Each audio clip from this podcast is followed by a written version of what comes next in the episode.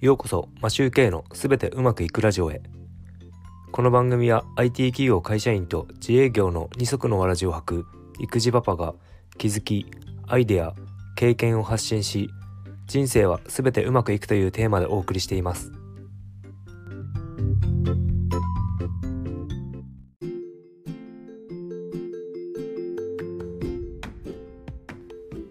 こんにちは。皆さんいかがお過ごしでしょうか？3月23日水曜日です。先日 Voicy でウラケン不動産のウラケンさんが話していた時間泥棒について便乗してお話ししたいと思います。これからもちょくちょく便乗ネタは入れていきたいと思います。それではよろしくお願いします。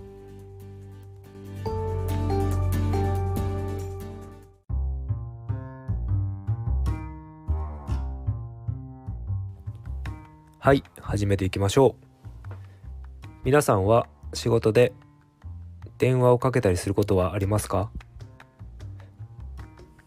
僕の仕事はエンジニアなので社内にいることもあって同僚に話しかけたりすることはあるのあるにはあるのですが常にパソコンの前に向かって仕事をしているので主にチャットでやり取りしたりしています。チャットであれば短文ですぐに読めますしレスも早くて返しやすいので便利です。ただボリュームが増えてくるとチャットが流れてしまうので探すのが大変になることはあります。しかし自分の検索作業が増えるというだけなので電話よりはマシなのではないかと思います。何が言いたいのかというとチャットやメールだと相手が空いてる時間に対応してくれたり自分で時間配分を考える余裕があるということです。例えば電話の場合は相手が受け取ってしまうと相手は作業を中断してこちらの話を聞かなくてはいけない状態になります。そしてすぐに対応が求められることも多いと思います。それによって受けた人の作業が遅れて帰宅時間も遅くなるということもあるでしょう。俗に言うこれを人の時間を奪うという時間泥棒なのだと思います。緊急でない限りは極力チャットやメールで対応できるのであればするべきだと思っています。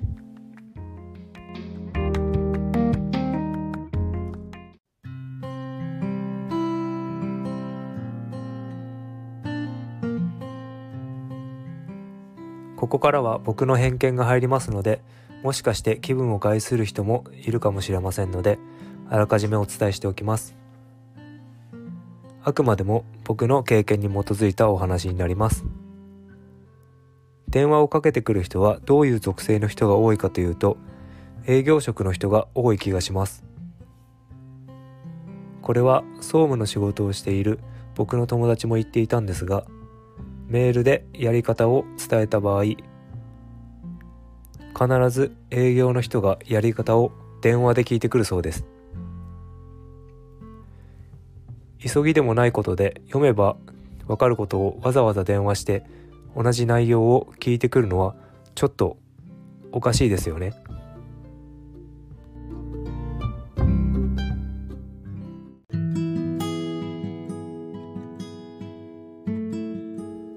僕もこういった経験が何度もありました。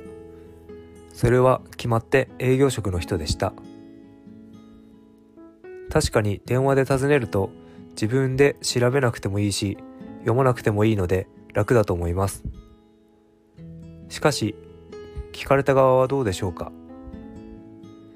すでに説明を分かりやすく作って知らせているのに作業中の手を止めてまた電話で説明しなければならない状態になります。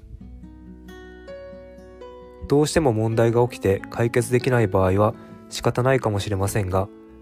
毎度同じことが起こります。そういう人は相手の時間を奪っていることに気づいていないというか無関心なのではないかと思います。もし自分の発信に対してレスがあった場合はきちんと受け取ったことを相手に知らせる必要はありますがそれは連絡のやり取りとして当然なので円滑にことが進むと思うんですよね。相手のことを考えて電話をかけなくてはいけないと思います。